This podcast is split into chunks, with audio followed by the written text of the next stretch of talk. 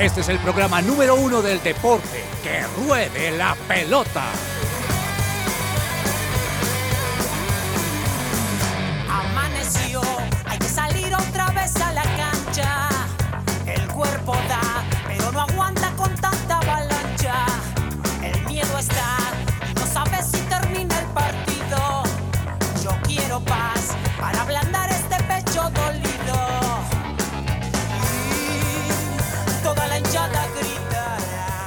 Hola, hola, hola, ¿qué tal? Bienvenidos todos a Que Ruede la Pelota. Hoy es viernes 24 de febrero. Estamos muy felices aquí en su presencia radio de acompañar un día más a todos nuestros oyentes.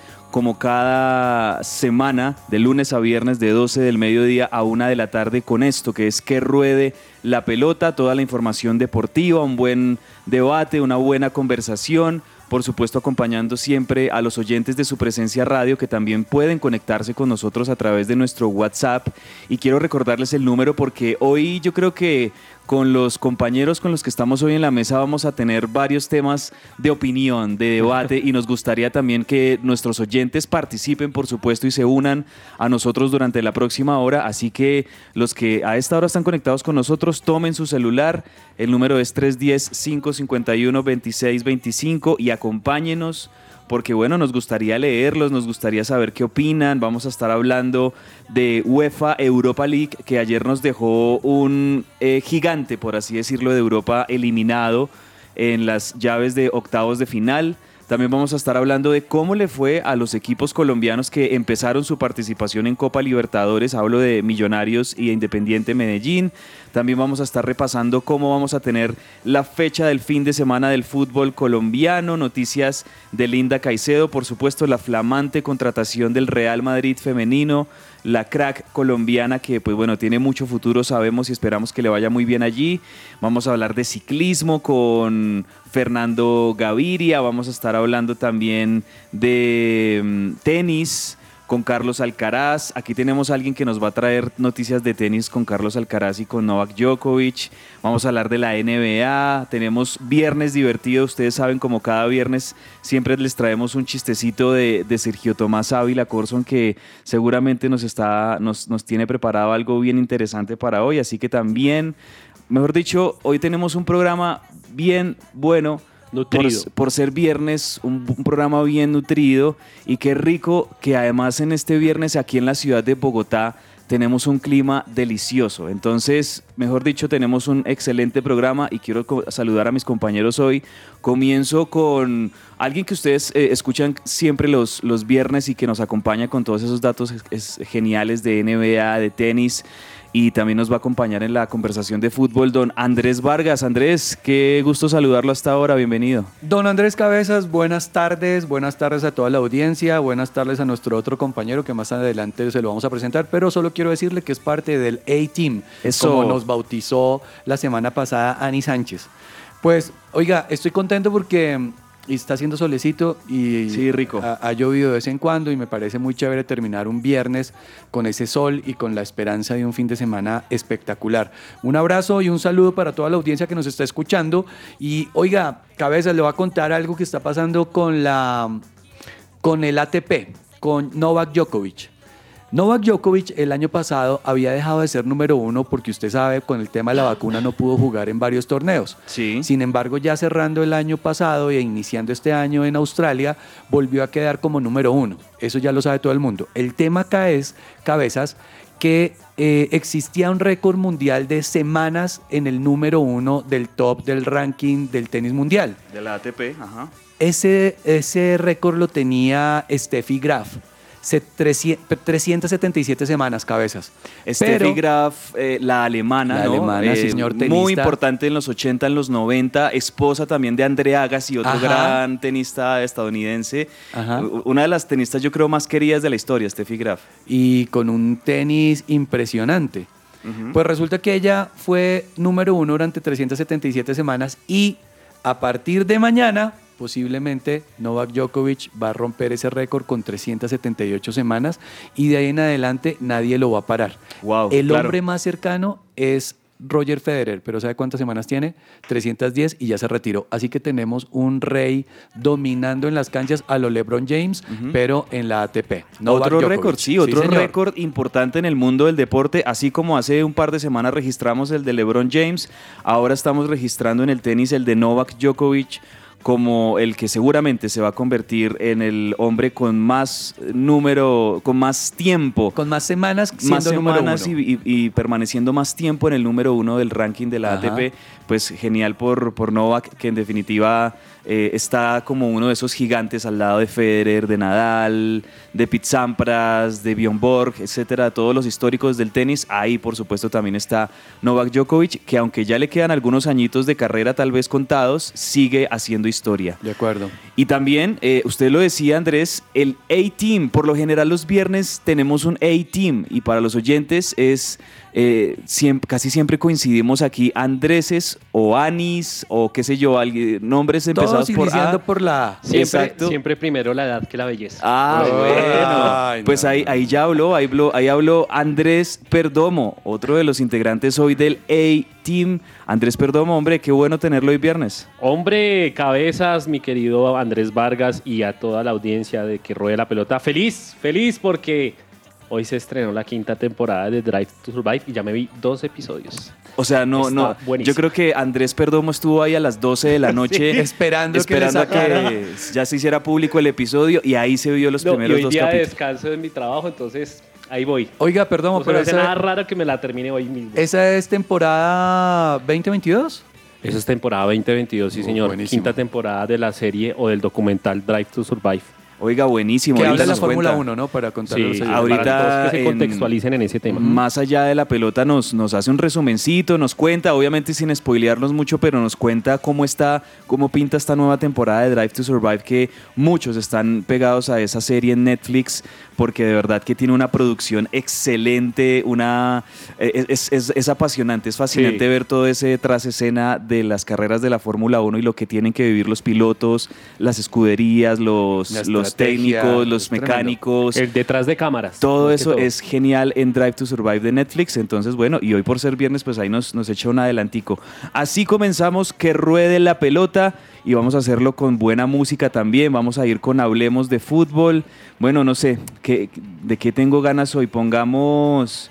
Pongamos... Algo bien, bien chévere con este día tan asoleado que hace aquí en Bogotá. Sí, sí, sí, sí. Es que, es cuadre, que que a, a ver, a ver, que, Que no, va- que no vaya a ser Shakira y Carol G, por favor. Eh, Así tenga que ver con Piqué y con fútbol. Bueno, bueno, está bien, está bien. No, no, no, pongámonos algo más normal.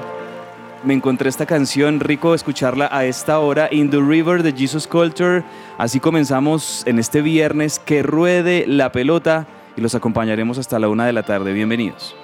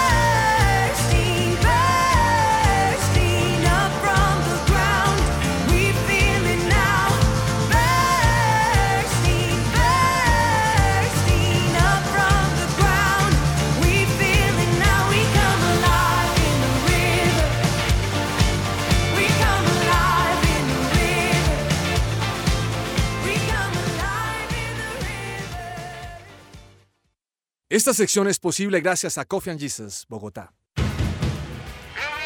Hablemos de fútbol. Devenir champion du monde de football. Devenir champion du monde de football. Y como siempre, al comienzo de nuestro programa les recordamos que si quieren aprovechar beneficios tributarios con esas facturas de energía muy costosas, lo pueden hacer comunicándose con la gente de Jellyfish Power al número 304. 337-2824, esas facturas, por ejemplo, de 500 mil pesos en adelante que les da dolores de cabeza, ellos les pueden ayudar a solucionar ese tema con Jellyfish Power. Bueno, compañeros, comencemos hablando de Europa League. Ayer tuvimos, creo yo, un muy buen partido de fútbol entre dos gigantes de Europa, dos equipos que en otras ocasiones y en otras temporadas perfectamente han ganado la UEFA Champions League, han sido múltiples campeones también de los más grandes en sus países. Me refiero al Manchester United y al Barcelona, que habían tenido un partido de ida también muy interesante en el Camp Nou, muy entretenido.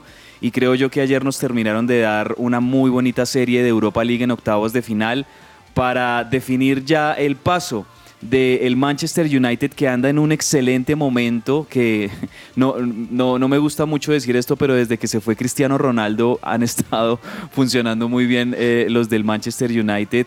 Tienen unos juveniles excelentes. En este momento lo de, lo de Marcus Rashford es, in- es impresionante el nivel del atacante inglés, pero también tienen, por ejemplo, este chico argentino Alejandro Garnacho, que Bueno. si bien no es titular, entra como suplente, también marca mucho la diferencia. Tiene un mediocampo muy sólido, muy nutrido. Y bueno, La Manchester compra de Casemiro también les funcionó. Yo no, yo no pensaba que, que- les llegó jerarquía al en Manchester en United. correcto. Les llegó mucha jerarquía al Manchester United, pienso yo, en esta temporada.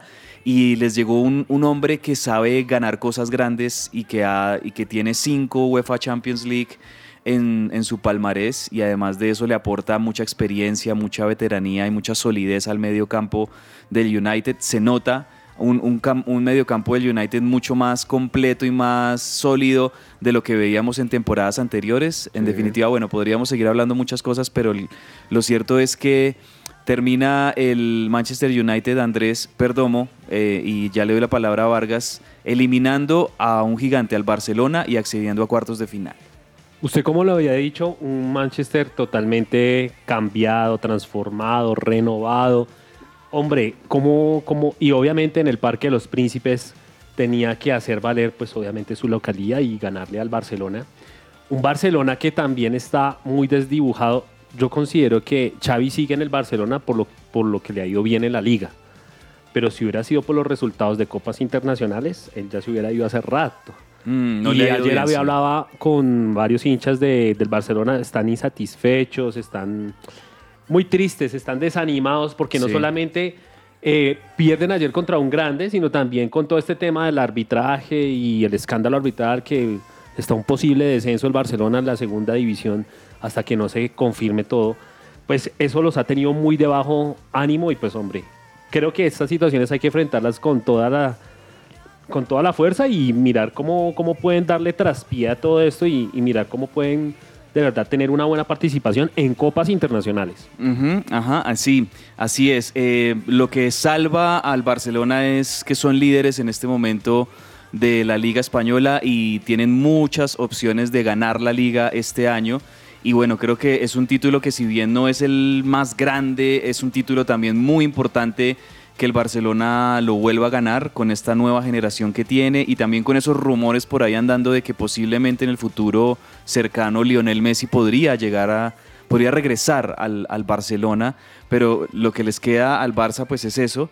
Y un Manchester United, Andrés Vargas, que, hombre, lo- insistimos, está en, en uno de sus mejores momentos en muchos años, porque desde que se terminó ese ciclo glorioso e histórico de Sir Alex Ferguson en el Manchester United, han tenido que pasar por muchos técnicos, por muchos jugadores, no han tenido esa, cons- esa constancia, esa regularidad que siempre caracterizaba al United como eh, uno de los mejores, o si no el mejor equipo en Inglaterra.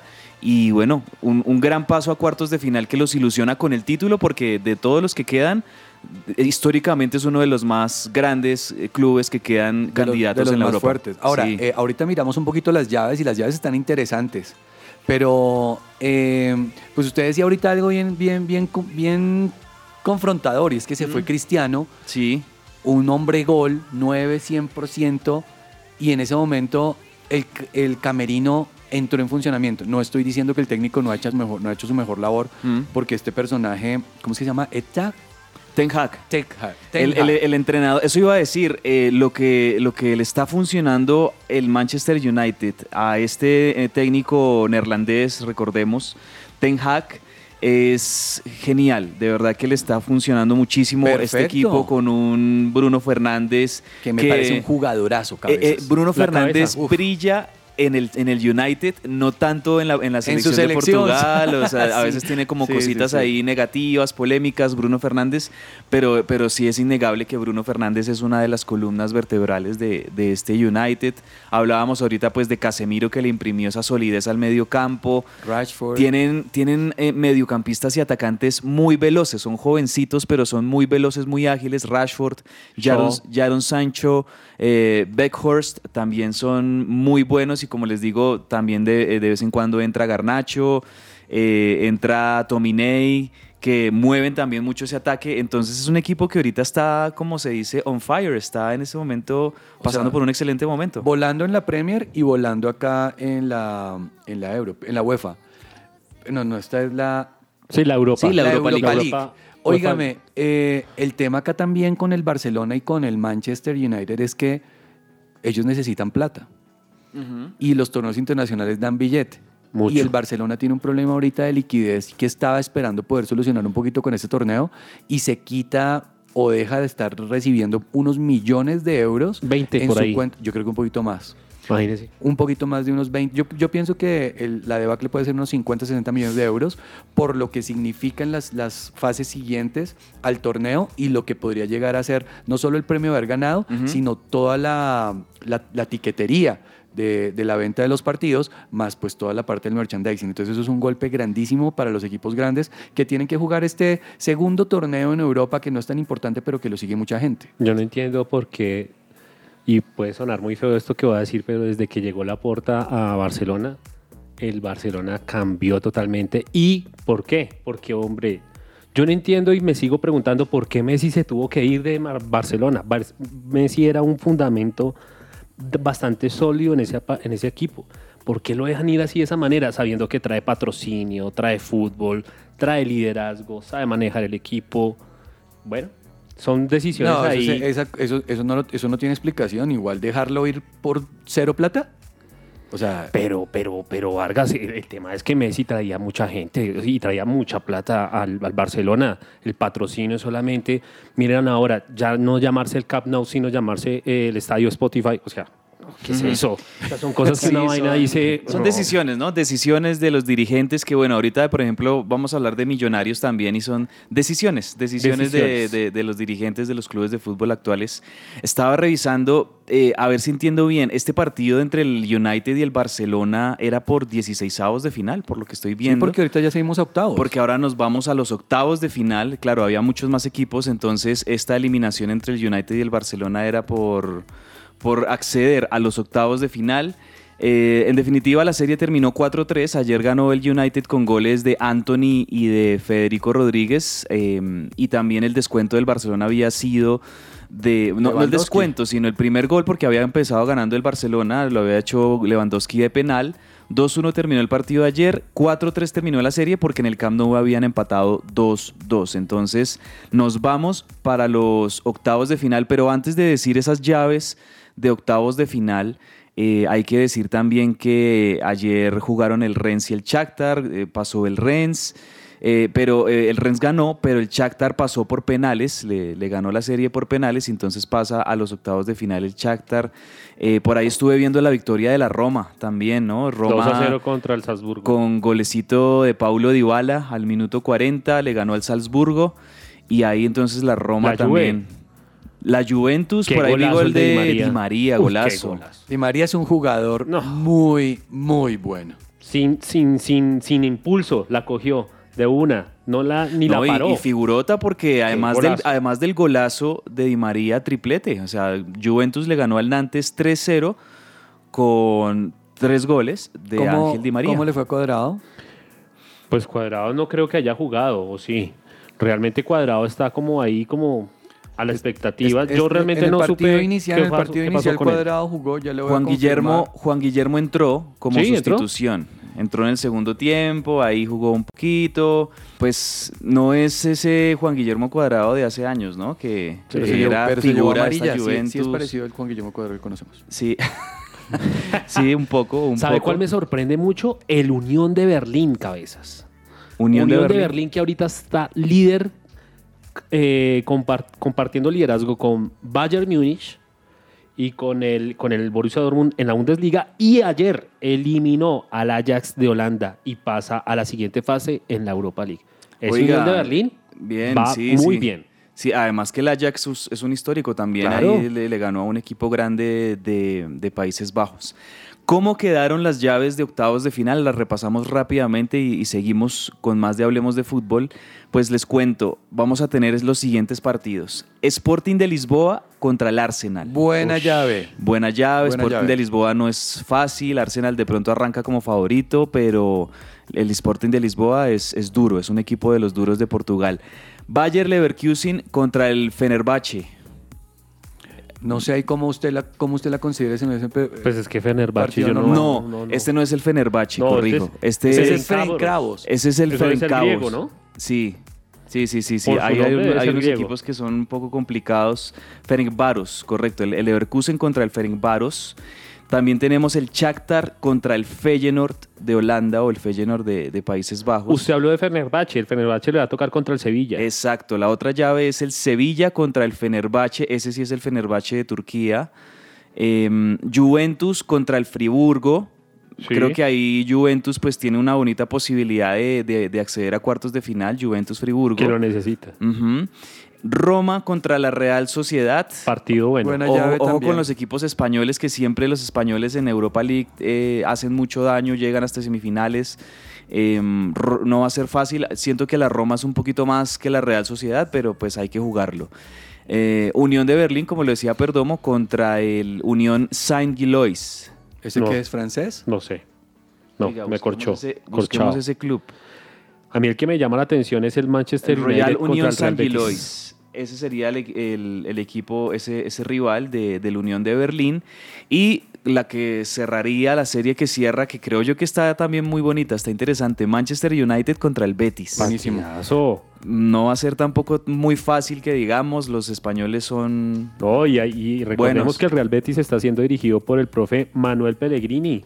El ingeniero Pellegrini Así está, es, el director técnico Y del ha Betis. levantado al Betis muy bien. Ujú. Bueno, muy bien. el Unión Saint-Gilloise es un equipo de Bélgica. Cabezas. Oh, Mire. vea, un belga. Bien, chévere, chévere esos equipos ahí que, que estén metidos en esas llaves importantes. Pues así entonces quedaron las llaves de, mm, de octavos de final de la UEFA, Cham- de la UEFA Europa, Europa League. Y esperando, esperando, porque bueno, ahí tenemos todavía representación de, de- colombianos, en el caso de, de la Juventus de Juan Guillermo Cuadrado ahí con, el, con, con la Juventus. Bueno, pasemos ahora a hablar de otro tema y aquí creo yo que me, no sé, me gustaría como, como involucrar a los oyentes. A ver, ayer jugaba por Copa Libertadores Millonarios como visitante contra... ¿Qué va a preguntar? ¿Si somos daltónicos o qué? Sí, exactamente eso es lo que quiero preguntar. Si somos daltónicos, porque, a ver, yo sé que los, millon- los hinchas de Millonarios saben de lo que estamos hablando. Jugaba No, Millonarios Perdomo por, por Copa Libertadores. Por a propósito, a propósito, ¿cómo le fue en ese partido de repechaje a Millonarios contra el equipo eh, ecuatoriano, creo que era? Pues me, me atrevería Le fue, a decir, le fue como la camiseta, le voy a decir. me atrevería a decir que ha sido el peor partido de Millonarios Flojo, ¿no? en la era Gamero. Partido flojo, partido mí- aburrido, Millonarios contra Universidad Católica de Ecuador. Ese partido se jugó allá, en Ecuador. en Quito, sí. Terminó 0-0 y la vuelta, bueno, la vuelta ya la Millonarios la va a tener aquí en el Estadio del Campín. Ojalá. el 2 de marzo. Esperando que el próximo 2 de marzo, que es un jueves, a las 7 de la noche, ahí como para que los que quieran ir al estadio, ir haciendo plan. Millonarios, Universidad Católica de Ecuador, jueves 2 de marzo, es decir, el próximo jueves. Eh, aquí en el Campín Millonarios con la posibilidad de acceder a la siguiente fase de repechaje, porque todavía le queda otra fase de repechaje, pero bueno, creo yo que más allá del partido flojo, de las pocas opciones de gol, ayer lo que se robó un poquito el show en, en este partido fue la camiseta, el uniforme y sobre todo la camiseta, perdón, muy Vargas, de la camiseta. que usó Millonarios, porque, a ver, uno mira la, la cuenta en Twitter de Millonarios y las fotos previas en el camerino que tomaron, y, y la verdad es que la camiseta, eh, sí, es como, tiene, es como un naranja, podría Parece ser una es un camiseta, naranja parece la camiseta del Envigado. Es, una- sea, es un naranja es oscurito. una naranjita ahí. Pero a mí me da mucha pena y ahí sí hay que preguntar si estamos daltónicos. Pero yo en mi televisor vi una camiseta roja. Yo no, también. pues yo, yo vi, yo vi las publicaciones en Twitter y yo decía, no puede ser que Millonarios esté jugando de rojo. No me, uno no se da cuenta. Y pues el efecto de la cámara hace que la camiseta de Millonarios sea la camiseta de Santa Fe con un, con un escudito rojito. Muy chistoso, muy chistoso, pero Pero, también... usted- pero si usted lo vio como un hincha de Santa Fe, porque usted es hincha de Sí. Santa Fe, y usted pues le pareció gracioso, para uno como hincha de Millonarios pues no lo es, porque Claro. pues obviamente uno dice, ¿cómo así? O sea, No, es como que el River en- juegue de azul. Perdón, con el respeto. Sí, Perdón, sí, con el respeto. que, que- que-. River juegue de como- amarillo con azul, ¿cómo se sentirían los de River? Obviamente eso sería un, perdón la palabra, insulto. Sí, sí, sí. ¿Sí o no, no? no. O que, o que aquí un, un- un Cali use una camiseta roja. Exacto. O que un Nacional use Azul, algo, algo azul. o algo. Exacto. O sea, mm, no, no sé, me gustaría saber qué opinan nuestros oyentes. Escríbanos ahí a nuestro WhatsApp 310-551-2625. Ustedes ahí ya tienen el chat con su presencia radio. Escríbanos y, nos- y- y- y los leemos. ¿Les parece bien que Millonarios haya usado una camiseta que eh, digamos que a los ojos de muchos es, es una camiseta roja, eh, siendo un club históricamente que usa una camiseta azul y que esa es eh, la, la principal identidad del club es, es su camiseta, es su colo- sus colores. Eh, ¿Les parece bien o le- les parece indiferente? ¿Son es decisiones el- deportivas, de marketing? El problema ¿Cómo también entenderlo? ahí, cabezas, es que la camiseta no era roja. O sea, la transmisión muestra un equipo rojo y ahí sí yo no sé cuál es el tema de la graduación del color en la cámara, porque pues Sí, yo- sí. si usted me dice a mí como directivo, yo le digo, yo le puse una camiseta naranja. que Yo en mi no que televisor la vi rojo. roja. Ahora, en las fotos, en las O sea, fotos... el problema es el del televisor de Yo cabeza. no sé, en El el televisor la vi roja y no sé si fui el único y por eso es que, los ponga- oyentes nos escriban. pensar también en esto. Un equipo que es y que tiene barras como la Guardia Azul, eh, la, la, el, el- ¿cómo se llama el otro? Los comandos azules y van y aparecen con una camisa así. O sea, yo digo, hombre, tengamos un poquito también de, llevemos una coherencia con el tema de la camiseta. Yo realmente soy muy sincero, ustedes se dieron cuenta, a mí no me gustó. A mí no me gustó y yo como directivo, hombre, si voy a poner un color llamativo, póngalo azul fluorescente. No, no, No, no, pueden usar un, un negro, Perdón, un negro. no, se podía, no se podía por el color del otro equipo, pero acá lo que tenía que hacer Millonarios era jugar de blanco. O de blanco, o de gris. Ese era el Mire, uniforme. creo que Millonarios en algún momento ha, ha jugado con una camiseta como Gris. gris, con el logo de Pepsi en su momento y con el escudo. Em, o sea, bueno, no, no queremos ponernos tampoco muy, muy puristas, Muy y muy tradicionales con este tema, pero yo sí creo, yo soy de los que eh, de los que piensan que en el fútbol hay cosas que no deberían cambiar y en el fútbol hay, hay, eh, hay tradiciones y hay cosas que hacen parte del fútbol y el- de la cultura futbolera que no deberían alterarse mucho y creo que esa es- esta es una de ellas. O sea, los colores en un, en un equipo son claves sin que esto ya nos lleve a otras cosas que no queremos que nos lleve, pero sí creo que hablando del tema futbolístico eh, como tal, me parece que hay cosas que no deberían alterarse mucho porque, porque no sé, dañan un poquito eh, el, el espectáculo mismo, generan este tipo de, de cosas, de opiniones.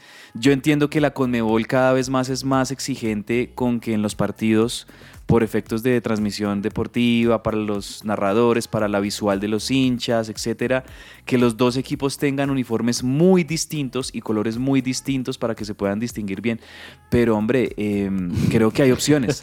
hay opciones. Que nos cuente la gente en Twitter a ver qué dice cabeza. Yo me Sí. pregunto, Millonarios, digamos, ¿se atrevería a jugar con esa camiseta en el Campín? Por ejemplo, yo, No. yo me, me pregunto, miren, aquí, aquí oyentes, oyentes, A ver qué y dice. escríbanos al 310-551-2625. ¿Qué les pareció la camiseta de Millonarios? Álvaro Marín nos dice, a mí también me pareció fea esa camiseta lejos de lo que es Millonarios. Yo estoy de acuerdo con Álvaro. Eh, es, es un tema de, de- de respeto también a los colores de una institución. Es, es sencillamente eso. No, No, no. imagínese Santa Fe jugando de azul. Sí, sí, sí. sí No poco- dirían los santafereños, oiga, ¿cómo así? O sea, no se No, trata y de rivalidad, súmele- se trata de la identidad del equipo. Y sabe también de que, digamos, las opiniones generalizadas se van a pegar, que con esa camiseta el equipo jugó mal, fue...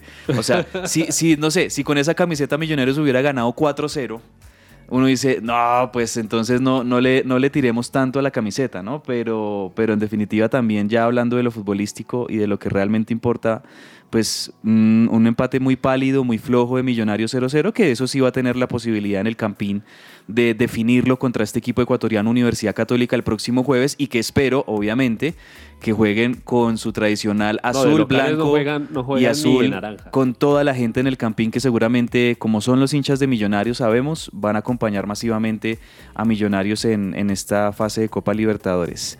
Bueno, mm, sigamos con el fútbol colombiano y repasemos rápidamente, compañeros, Perdomo, Vargas, eh, partidos interesantes que vamos a tener en el fútbol colombiano este fin de semana. Yo creo que va a ser una, una fecha Empieza hoy. Sí, desde hoy vamos a tener partidos, vamos a tener partidos sábado, domingo. ¿Qué partidos les parecen a ustedes por ahí como atractivos, como interesantes? Cuénteme. Bueno, hoy para contarle a la gente, eh, 8 de la noche juega Águilas Doradas contra el Bucaramanga. Creo que el Bucaramanga a mí se me hace que tiene una muy buena hinchada, ¿no? Me, me Sí, parece el, el rincón de la leoparda se activa nuevamente en el día de hoy. Ajá. Para nuestra compañera Laura también. Yo quiero seguir viendo qué, qué va a pasar con la historia de Junior, porque Junior no levanta cabeza. Uy, es. Juega mañana contra Equidad.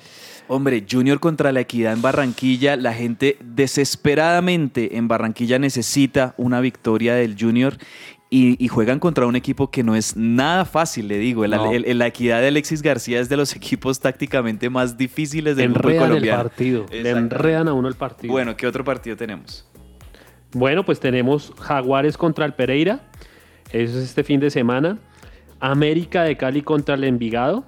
Buen partido. América que es líder y Envigado está de quinto en la tabla de posiciones. Me parece interesante también el partido. Obviamente recordarle a los oyentes hinchas de Millonarios que este fin de semana no juega Millonarios porque obviamente está concentrado en el tema de Copa Libertadores.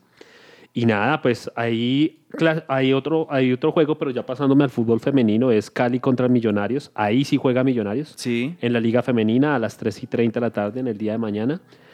Esos son los que yo tengo como en el radar, ca- cabezas y Vargas. eh, perdón, pero yo tengo a Millonarios jugando contra el 11 el, el domingo. Espéreme yo. Sí, Sí, este señor. domingo, este domingo juegan Oiga, 11 sí, Caldas. Ay, perdóneme, Santa Fe Unión Magdalena y Millos juega contra, contra el 11 Caldas. Once Sí, señor, Caldas Millonarios en, eh, en Palo Tiene Grande, toda la razón. en Manizales. Sí, me estaba pegando la descacha. Sí, ve, mire, hasta los buenos nos equivocamos. Ah, bueno. Los buenos Sí, ve hinchas. usted los buenos criticando la camiseta. No, perdón. Me concentré tanto en la camiseta que, y obviamente también por Boyacá Chico contra el. Pasto, Boyacá Chico contra el Pasto, Atlético Nacional contra el Huila. Aunque eso sí, yo no sé, creo que se había dicho que lo iban a aplazar ese partido, no sé, el de. Atlético Nacional contra Atlético Huila. Pendiente a ver qué va a pasar. Ah, eh, me gusta el, el- el partido del América Envigado mañana a las 8 de la noche. América, eh, que es momentáneamente líder del, del fútbol colombiano. Envigado, que está ahí cerquita también. Ha tenido hartos empates Envigado, pero no, no ha perdido. Envigado es uno de los equipos invictos del Otro, fútbol colombiano. Tolima Cali, 6.20 de la tarde, Tolima Cali. Ve a propósito del América lo que nos dice aquí en WhatsApp José Luis Lemos, un saludo para él. Millonarios se puso esa camiseta para confundir al equipo extranjero, para que pensaran que era el América y se asustaran. Eso lo dice Ah, José Luis. Debe ser, del América. debe ser hincha de, de- del América José Luis. Le mandamos un Santa abrazo. Fe contra el Magdalena a las 2 de la tarde el domingo también. No lo habíamos mencionado. Alianza Petrolera contra el Medellín a las 8 y 30 de la noche ese domingo. Y sí, señor, Millonarios Once Caldas, visitante Millonarios a las 4 y 10 de la tarde el domingo. Santa Fe que de, de local necesita hacer un muy buen Claro, partido claro, contra el claro. Unión Magdalena. No se puede seguir enterrando en la tabla de cuatro partidos, uno ganado, uno perdido, dos empatados. Y necesitamos ya que los refuerzos comprados para esta temporada empiecen a hacer eh, efecto en la nómina. Ujú, De acuerdo, de acuerdo. Bueno, buenos partidos, partidos interesantes. Y mm, hablemos de un tema que creo yo que nos tiene muy felices a todos en el fútbol, en el mundo fútbol, eh, y es la llegada de Linda Caicedo al Real Madrid. Me la vi esta mañana. Impresionante. Miren que la cuenta, aquí nos mandó nuestra productora Laura Martínez uh, el tweet oficial del Real Madrid. La cuenta oficial del Real Madrid. Esta no es Real Madrid femenino, otra cuenta secundaria. No, la cuenta principal del Real Madrid en Twitter que tiene... Estoy viendo acá que tiene muchísimos eh, followers. Es totalmente viral. La camiseta, la foto Linda Caicedo con la camiseta del Real Madrid. Y un Oiga, se video le de ve muy bonita. Se le ve muy bonita la camiseta a Linda. Se le ve eh, eh, también eh, un video en el que ya, digamos, bienvenida. posa Linda Caicedo con la camiseta del Real Madrid, esa camiseta con ese cuellito, esas franjas Y Linda eh, Caicedo esta color mañana- lavanda y con ese, pues el patrocinio actual que tiene el Real Madrid que es de Emirates. Sí. Se ve muy, muy linda la camiseta del Real Madrid. Y sabe que Cabezas esta mañana en su cuenta personal, Linda Caicedo subió un reel despidiéndose del Deportivo Cali bastante emotivo.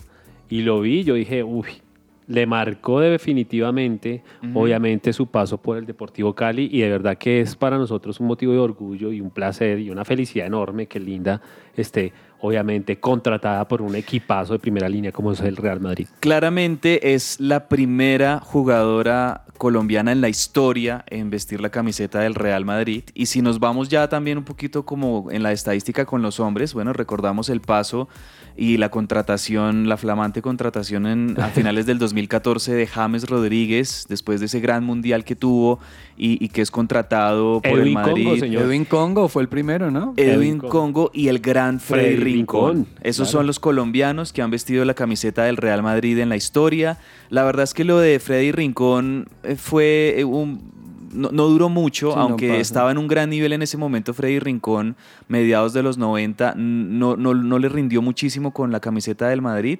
No sé si el equipo, el, el técnico en esa época, no, sé- no- no sé si estoy mal, creo que era Vanderlei Luxemburgo o Fabio Capello, uno de ellos dos. Alguno de ellos dos era como el que tenía que estar ahí dirigiendo a Freddy Rincón, no le dio muchos minutos. Y lo de Edwin Congo también fue muy fugaz, fue algo muy, muy pasajero. Realmente el que ha tenido una historia interesante, por lo menos en sus primeras dos temporadas, fue James Rodríguez con Ancelotti.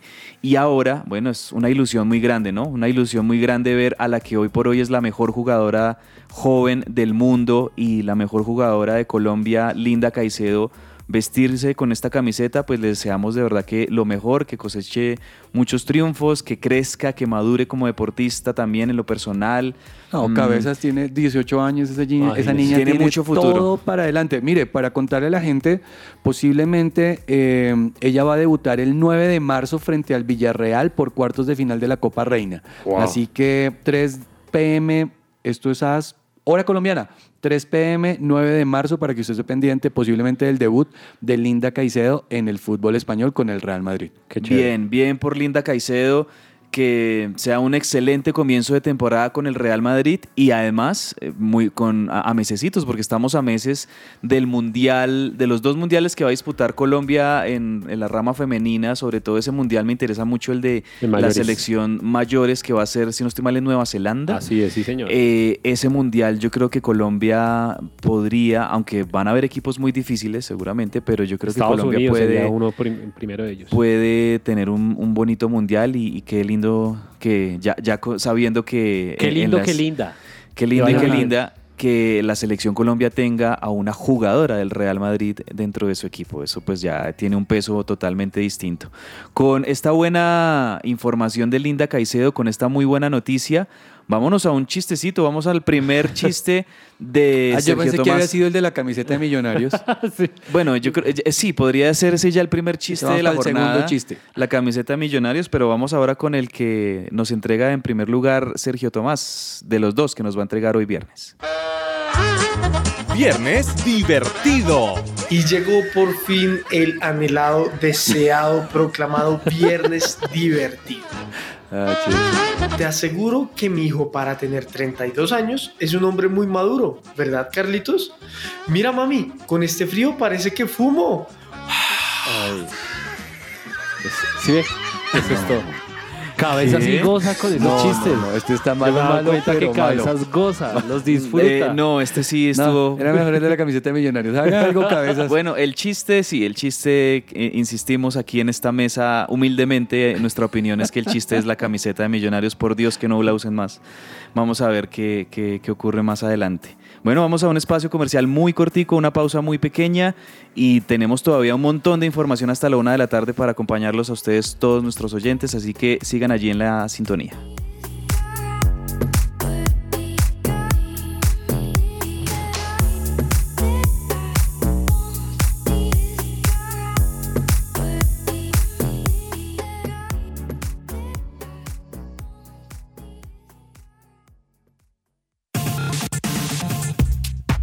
Presencia radio 1160 AM. ¿Estás buscando colegio para tus hijos? No busques más. El Colegio Arca Internacional Bilingüe abre inscripciones calendario B.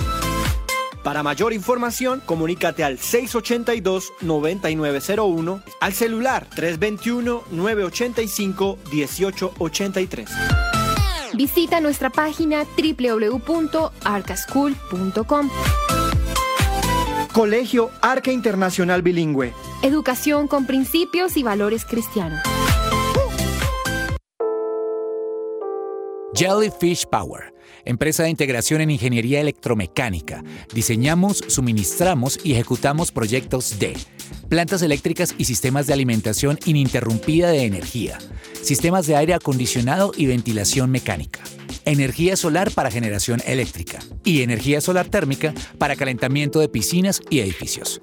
Prestamos nuestros servicios a hoteles, centros comerciales, hospitales y edificios.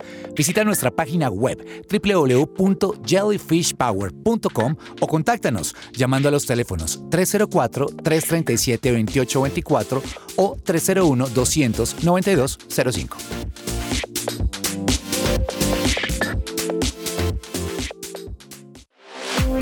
En la Clínica Natalia Zamora Medicina Estética y Antienvejecimiento encontrarás tratamientos y soluciones para mejorar la apariencia de tu piel.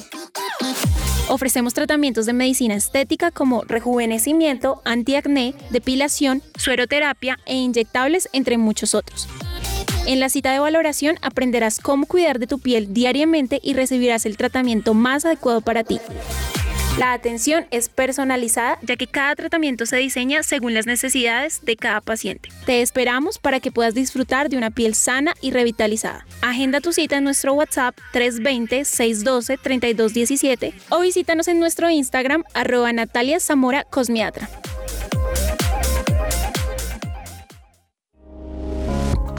Su presencia radio te acompaña.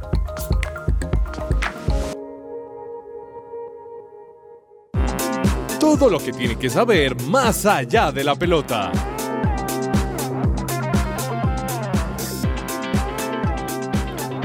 Seguimos, seguimos al aire en que ruede la pelota. Restaura tu cabello y devuélvele suavidad y brillo con Botánica Face, productos espectaculares para el cuidado de tu cabello. Contáctalos al 318 354 2022 con Botánica Face. Bueno, hablemos de ciclismo a esta hora, Andrés Perdomo. Por ahí vi eh, una muy buena victoria del que en, muchos, en muchas carreras fue el, el lanzador de Fernando Gaviria, ¿no? Fue Sí. su, su compañero durante muchas carreras cuando compartían equipo juntos. Eh, y ahora pues también hay noticias del mismo Fernando Gaviria están corriendo ambos la misma carrera, ¿no? Así es, cabezas. Hoy, 24 de febrero, se corrió la quinta etapa del Tour de los Emiratos Árabes Unidos, la cual se definió con un sprint en el cual estuvo presente, como usted lo comentó, Fernando Gaviria. Y viendo la etapa, no sé si ustedes se dieron cuenta, Fernando Gaviria en una parte iba a 70 kilómetros por hora, lo cerraron. Y si no es porque él hace un movimiento sigiloso, por así decirlo, de la bicicleta. Precavido también. O más bien precavido, se hubiera pegado de verdad fuertísimo un accidente. Y bueno, la victoria de la etapa fue del neerlandés Dylan Groen, no, ese sí no me la sé pronunciar, si es Groen, Groenwen, algo así, Ujú. quien cruzó la meta tras 3 horas 57 minutos y 7 segundos, mientras que el pedalista de la ceja Antioquia terminó un segundo lugar. Estaba hablando yo que ayer vi la muy buena victoria de Sebastián Molano, que Sebastián Ah. Molano eh, durante mucho tiempo también fue ese mm, lanzador de Fernando Gaviria en, en otros momentos, en otros equipos. Ahora ya digamos que brillando con luz propia Sebastián Molano, que se ganó em, ya su, su, su- su etapa también aquí en, en este tour, muy bien por, por el colombiano. Y también, bueno, Fernando Gaviria también ha estado ahí participando en, esos últimas, en esas etapas con llegada en sprint. Eh, a veces a Fernando Gaviria le pasa esto como que cuenta con una mala suerte en esos Mm. últimos metros, lo cierran o, o algo ocurre lamentablemente. Hace rato que no escuchamos a Fernando Gaviria ganar una de estas etapas, ojalá que se le vuelva a dar, ¿no? No, lo importante es que el equipo lo felicita y eso también llena de esperanza al ciclista para que Exacto. la próxima, digamos que le salgan mejor las cosas. Aquí tienen que ver dos cosas. Uno, la potencia que usted tenga en las piernas, la mentalidad para saber, obviamente, que lo puede llegar a hacer, perdón. Y tres, eh, la suerte, porque pueden ocurrir muchos eh, inconvenientes en ese último sprint. Incluso hasta los mismos fans se pueden atravesar y pueden dañar la carrera del, No, del y lo que usted decía, Vargas, es muy cierto. eh, ver a Fernando Gaviria ilusiona porque está luchando contra los mejores. Sí, de y acuerdo. eso, y de verdad motiva. Pero sabe que hay otro anuncio que pues quisiéramos hablar y sin salirnos del tema del ciclismo y es que Ineos confirma que Egan Bernal no va para París-Niza. Otro anuncio más que dicen Egan Bernal a un lado y es, es yo creo que obviamente mm, normal que esto suceda porque la recuperación de Egan hemos visto que ha sido muy rápida, pero Sí. pues obviamente para que un, un deportista de la del calibre como lo es Egan llegue a su, a su top máximo, pues obviamente se requiere tiempo. Y Egan lo está haciendo muy bien, creo yo. Pero esa es la realidad, eh, perdón, la realidad es que no está listo. No y está si no listo. está listo, el equipo Correcto. no se va a poner a quemarlo. Ni a arriesgarse. Y, y tampoco va a Correcto. arriesgar, obviamente, una carrera por Sí, está ir bien. a mandar al, a- al ciclista. Egan Bernal tiene que seguirse recuperando. Así es. Y hay que llevarlo de a poco, sí De que poco. siga participando, pero, pero tal vez en, en carreras, en competencias que no le vayan a representar una exigencia riesgosa.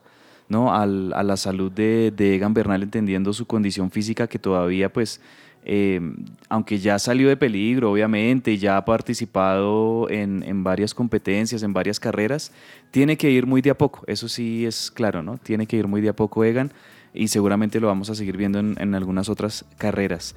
Bueno, hablemos de, ya, ya habíamos hablado de Novak Djokovic y este posible récord, Andrés, de, de que ya seguramente lo va a conseguir muy pronto, de ser el, el hombre que más tiempo ha permanecido en el número uno del ranking de la ATP.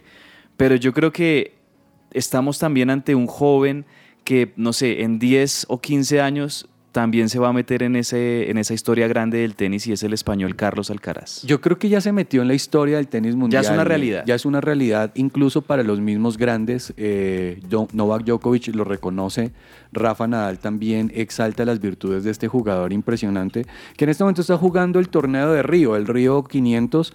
eh, se está jugando mañana, se están jugando semifinales. Oiga, interesante Carlos Alcaraz que jugó contra Fabio Fognini, un también top 10. Sí. Eh, imagínense que Fognini se cae y este Alcaraz cruza la malla, le recoge la raqueta, le da la mano y lo levanta. Ah, qué buen Eh, gesto. tremendo tema de fair sí. play, me parece súper lindo. Y se están jugando cuartos de final hoy. Ramos Vinolas contra Zapata Mirales, Carlos Alcaraz contra Lajovic, eh, contra Cameron Norris, que, tuvo, que estuvo jugando acá Copa Davis, y Nicolás Jarry contra Sebastián Báez. Pues si usted me, me pregunta a mí por nómina, pues este torneo ya se lo llevó el señor Alcaraz Claro. y sigue sumando porque es segundo en este momento en el ranking de la ATP. Oiga, pero mire que en dobles masculino en este torneo está jugando Juan Sebastián Cabal contra, con un brasilero. En, o sea, no, su pareja no es no, Robert pare- Farah, no, señor, sino es un tenista Marcelo brasileño. Melo, eh, tenista brasilero, y están jugando en este momento, bueno, hoy van a jugar semifinal contra la dupla francesa.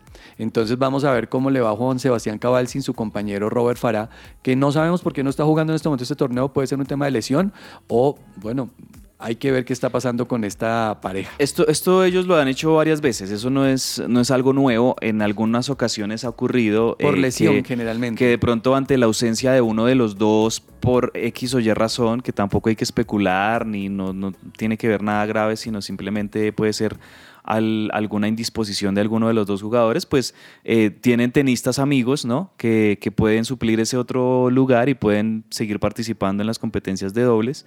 Con algún otro que no sea esa pareja de siempre, sea Juan Sebastián o sea Robert. No, de acuerdo. Y usted, y usted se pone a mirar un poquitito y cuando se están jugando en los grandes cabezas, usted ve estos manes escribiéndose por, por WhatsApp. Si es un mixto, óyeme, ¿vas a jugar dobles? No, estoy desprogramado. Dale, juguemos juntos. Y eso también sirve para ganar punticos y también para hacer platica, porque los grandes, digamos que entre más usted vaya ganando, más dinero le van dando pues para poder cubrir sus gastos. Claro, claro, buenísimo.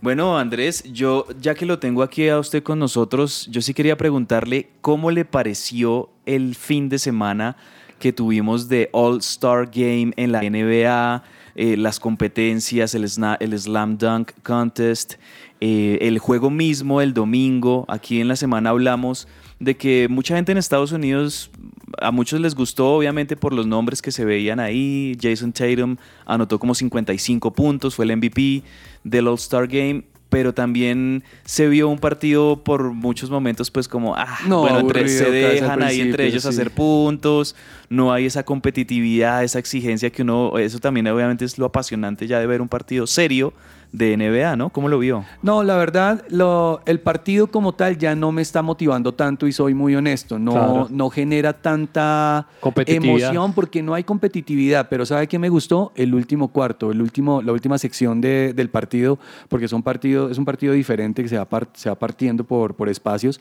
La última parte del partido me pareció interesante porque el equipo del oeste tenía que tratar de recuperar la- la la, la amplia diferencia que le había marcado el este y empezaron a jugar un poco más fuerte y hubo un momento en que empezaron a, hacer, a tratar de hacer canastas de tres puntos desde lo más lejos de la cancha Ajá. que me pareció interesante. Pero venga, ¿sabe qué se llevó los honores de- del fin de semana? Mac McClung.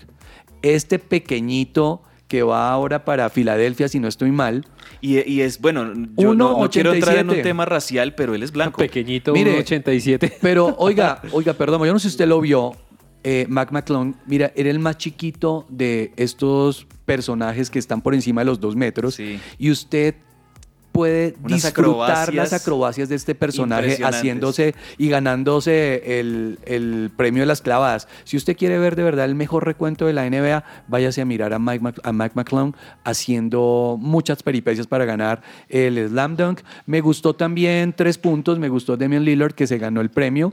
Eh, skills me pareció muy normal, pero creo que el sello de la noche lo llevó este peladito de Sí. 1,87, muy por debajo, pero con un salto. Yo creo que él logró saltar por ahí un metro noventa, dos metros por encima de la altura. Y, y bueno, y el MVP de Jason Tatum, que Ah, metió muchos triples, y creo yo que, no sé usted cómo lo vea, pero yo creo que los Celtics tienen, eh, como decimos nosotros aquí en Colombia, esa espinita en el ojo, es esa de, de que, de que estuvieron muy cerca de ganarlo, perdieron con los Warriors en las finales de, de la temporada pasada, pero siguen siendo los Celtics de Boston el súper favorito en la conferencia este, ¿no? En este momento son los super favoritos. Lo que pasa es que estamos arrancando la segunda parte de la temporada y los equipos se armaron cabezas y estos van con los dientes. Tanto así, incluso que hasta los Lakers pueden llegar a meterse a los playoffs. Con eso le digo todo. Tremendo. ¿Cuáles cree que son los mejores refuerzos de cara a este último tramo de temporada regular? Por ejemplo, los Suns de Phoenix con Kevin Durant. Los Suns de Phoenix se llevan a Kevin Durant. Sea, es una una locura. vaina y no ha empezado a jugar. Pero ¿sabe cuál me gusta mucho también? La llegada de Kyrie Irving a los, a los Dallas, Mavericks, Es que- con Luka Doncic. Yo No. creo que van a ser una dupla muy Mire, buena. Luka Doncic estaba desesperado en su equipo y estuvo reclamando que le llevaran refuerzos. Ahora usted ve a Luka Doncic sonriendo otra vez jugando. Lo que está haciendo Nikola Jokic. Mire, de verdad que esta segunda parte de la NBA está demasiado buena y los equipos están súper nivelados. Me Ujú. duele un poquito del Miami Heat que no ha logrado, ha Sí, logrado no, mejorar no un poquito su, su nómina. Y estuvo bien. pero- El año pasado pero estuvo bien. Estuvo muy bien. Mire, los refuerzos de Lakers funcionaron. Ayer le ya llevan dos partidos ganados, le ganaron allá a los Warriors. Obviamente eh, Curry está lesionado, pero se ve que LeBron dice, la segunda parte de esta temporada va a ser la temporada más importante de mi vida. Wow. Y están Wow. Sacando la- los dientes. Se o sea la va a jugar en serio. Se la van a jugar y, con toda. Y claro, o sea, con que ellos ganen una, una buena cantidad de partidos, se meten Sí, otra vez en la pelea, por lo menos para acceder al play-in. Y en el play-in, ahí va a pesar mucho la historia, la jerarquía, los nombres, eh, y como los de LeBron James históricos. Y de pronto los Lakers todavía no están muertos en la NBA, podrían meterse. No, de acuerdo. O sea, eh, eh, está demasiado interesante y los equipos de verdad están muy bien armados. Entonces, pues, vamos a ver qué está pasando. Eh, ¿Quiere que le recomiende partidos o no? Mejor ahorita les vamos a De recomendar. una en Agenda partiditos. Deportiva. Ya vamos en segundos con Agenda Deportiva y les vamos a recomendar a nuestros oyentes qué podemos ver este fin de semana porque hay un montón para recomendarles. Agenda Oiga, Deportiva. Real Madrid, Atlético de Madrid. Me va a salir el corazón. Nunca dejes de hacerme soñar. Y la vida no me va a alcanzar para quererte Colombia.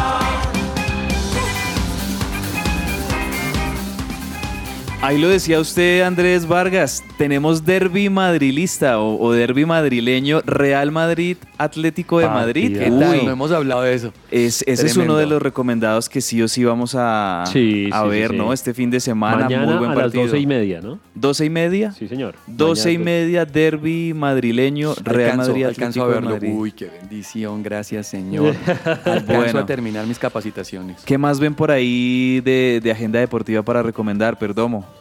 Pues estoy mirando aquí poco a poco, así partidos internacionales, porque la gran mayoría, pues obviamente es, a mí me llama mucho la atención el domingo 26 de febrero, Manchester United contra el Newcastle a las 11 y media de la mañana. Oiga, buen partido ese. Y antecitos, 8 y media de la mañana, Tottenham contra el Chelsea. Buenísimo. Estoy viendo también eh, eh, por, ¿por qué? Por Premier League, ¿no? Por Premier sí, League. Premier. em, Manchester United, dice usted, pero yo no lo veo. Manchester United contra el Newcastle a las 11 de la mañana y el del Tottenham contra el Chelsea a las 11 y media. Tottenham Chelsea, ese sí lo veo para el domingo a las 8 y 30 de la mañana. Tottenham Chelsea, buen partido ese, buen partido. Y, perdóneme, termino con esta. Clásico alemán. Eh, Bayern Múnich contra el Unión de Berlín que están disputando el primer lugar en la Bundesliga, estos dos equipos. Tremendo lo del Unión de Berlín, sí, interesante ese partido. Vargas, de NBA, bueno, ¿qué recomendamos de así algún partido destacado eh, este fin de semana en la NBA? Destacado le voy a recomendar eh, los Nuggets contra los Grizzlies, que están, digamos que en el top, bien arriba de, de la tabla. Y por el otro lado, mañana, este es el que más me gusta, 8 y 30 de la noche, Philadelphia 76ers, esperando que Katie pueda empezar a jugar. Sí. Y contra los Celtics, imagínese ese partidazo. para partidazo. ¿ah? Ese Jason bueno. Tatum contra KD. Está muy interesante ese partido. Miren que, bueno, yo siempre recomiendo algo de fútbol argentino también. Eh, No, ¿quién dijo? ¿Qué? ¿Quién dijo? Vea, no voy a nombrar primero a River, ya voy con River, pero miren que mañana sábado hay un buen partido, un clásico. Vélez Arfield contra Boca Juniors. Vélez Boca mañana sábado 7 y 30. Oiga, sí.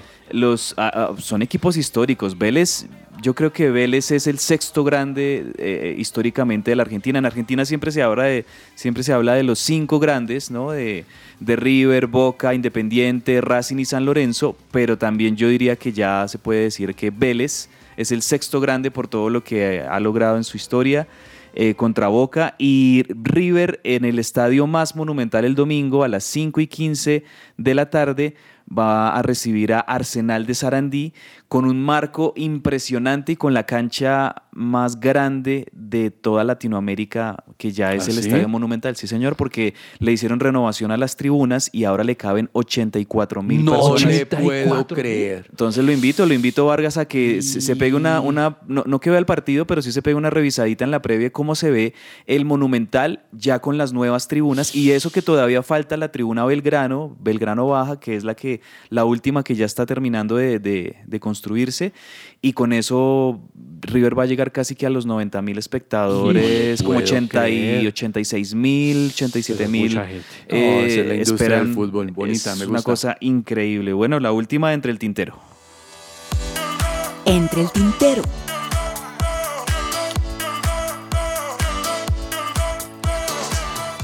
Y para cerrar entre el tintero, por ahí estaba viendo, señores, que Ronaldinho va a volver en la Kings League. Esta Kings League que es como un torneo ahí entre celebridades del fútbol, como de hecho por ahí el mismo Piqué ha estado metido. por eh, Gerard Piqué. Por, exacto, por Gerard Piqué, por el Kun Agüero, etcétera, pues les cuento que el exjugador, el ex crack, yo creo que, a ver, de los jugadores que yo vi en mi adolescencia, es probablemente el mejor jugador que yo vi. A Ronaldinho, ese Ronaldinho del Barcelona, mejor jugador del mundo, campeón de Champions League, campeón de Copa Confederaciones con Brasil. Era un equipazo el que tenía Brasil y Ronaldinho era el, eh, el jugador No, más de- destacado. Ronaldinho es un, Ronaldinho es un es un- artista. un crack, o sea, de los exacto, esa es la palabra, Vargas, de los artistas del Sí, fútbol. es un artista. Ronaldinho, bueno, va a estar ahí en el canal de la Kings League eh, con, toda esta- con todos estos tipos, ¿no? Con Ibai, con estos youtubers, que, con Gerard Piqué. Eh, en, eh, va- va- lo van a, a citar para un partido estos de la Kings League, entonces va a ser interesante volver a ver a, a Ahí Ronaldinho recaudando fondos el señor Piqué. tirando ahí magia seguramente. Bueno, ¿con qué nos vamos? Yo quiero, yo quiero hablar del tema de Marcelo. Marcelo dejó a James. Eso no se hace. No, eso no se hace, hermano. Marcelo estaba fichado con el, el equipo de, de James, ¿cómo se llama? El Con Olympiacos de Grecia. Y de un momento a otro le dice chao, recién el contrato y se va a jugar al Flamengo. Así Fluminense. que- al Fluminense, perdón. Fluminense. Sí, señor, en Brasil. Entonces, pues, Pues es obvia- que obviamente de- volvemos a ver a Brasil liderando. liderando Fluminense fue el primer equipo de Marcelo. Eh, O sea, quiere saltó- terminar su carrera. Exactamente. sí, Pero señor. impresionante. Y yo creo que volvemos a ver al fútbol brasilero. En eh, Brasil siendo están que contratan felices. un montón Sí, de, Hay jugadores plática. históricos. Hay mucha plata en Brasil para, Sí, sí, para sí, el sí. fútbol. Bueno, eso se ve reflejado siempre. Bueno, Entonces, eh, algo para irnos, Sí, perdón. no, es sorprendente las pruebas de esta mañana de la, de la Fórmula 1. El chino Wang Yu quedó de primero en las pruebas, superando a Max Verstappen y Alfa Romeo repunta, obviamente, como escudería y eso quiere decir que pues obviamente la temporada arranca bien. Muy pendientes también de la Fórmula 1. Bueno, Perdomo, Vargas, muchas gracias a todos los oyentes. Gracias por acompañarnos durante toda esta semana. El próximo lunes nos encontramos de nuevo con Que Ruede la Pelota. Y como lo dice nuestro querido director, el profe Carlos Olmos, nos vemos en la iglesia este fin de semana. Un abrazo para todos. Muchas gracias. Millo se juega de azul. Exacto. Chao, chao.